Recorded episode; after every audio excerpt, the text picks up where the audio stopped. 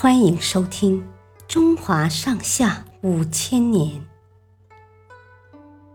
第七部《宋辽金》。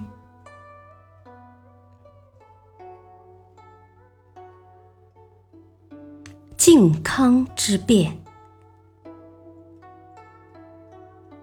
金军被迫撤军后，宋钦宗和一些胆小的大臣们以为就此安全了。宋钦宗还将宋徽宗接回了京城，君臣们继续过着荒淫的生活。李纲看到这样的情况，十分担忧，他几次上书请求加强军备，以防金军突然来犯。但宋钦宗不但不听，还很厌烦他，找了个借口把他贬到了宁江。今重庆奉节，金国的君臣听说李纲被罢了官，认为这是消灭宋朝的好时机。公元一一二六年八月，金太宗又命完颜宗望、完颜宗翰带兵南下。完颜宗翰的大军到了黄河北岸，见对岸。驻守着十几万宋兵，不敢贸然渡河。到了晚上，金军击鼓鸣金，虚张声势。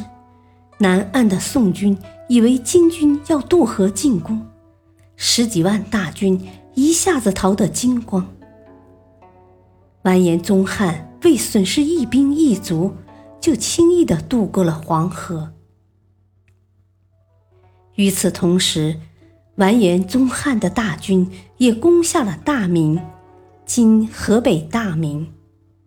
两路金兵逼近东京，不断攻城，但都被东京的军民齐心合力击退了。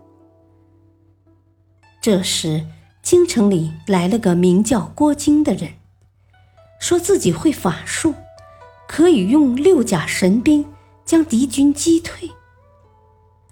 宋钦宗和一些大臣竟然相信了他，让他指挥作战。他召集了几个流氓地痞，摆出了一副要整治金军的样子。但刚一交锋，郭京和他带的一些术士就败下阵来，东京城被金兵攻破。城破之后。宋军士兵和城中百姓依然坚持抵抗，但胆小的宋钦宗非常害怕金人，立即带着几个大臣赶到金营，向金国递交了投降书，并表示向金国称臣。完颜宗翰趁机勒索，勒令钦宗把河东、河北的土地全部割让给金朝。并且向金朝现金一千万锭，银两千万锭，绢帛一千万匹。宋钦宗全部答应，金人才将他放了回去。宋钦宗回到城里后，为了筹措款项，打算向城里的百姓大肆收刮金银，送到金营去。原本立志抗金的百姓，对宋钦宗的做法十分不满，因此不愿意交出金银。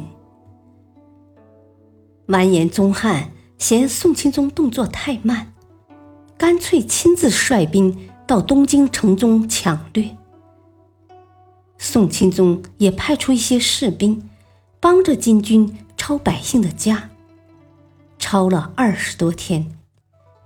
连一些珍贵的古玩文物、全国州府的地图档案也一并抢走了。金军又俘虏了宋徽宗和宋钦宗两帝。当金人逼迫宋徽宗和宋钦宗脱去龙袍时，随行的大臣李若水抱着宋钦宗，不让他脱去帝服，也就是龙袍。还厉声斥责金人为狗辈。结果被完颜宗翰的手下杀死。不久，金军押着宋徽宗、宋钦宗以及后妃、皇子、宗室、贵戚等三千多人，满载着搜刮来的财物，回到北方。北宋王朝就此灭亡。因为北宋城破国亡发生在宋钦宗靖康年间（一一二六年至一一二七年），因此历史上又称这一事件为靖康之变。谢谢收听，再会。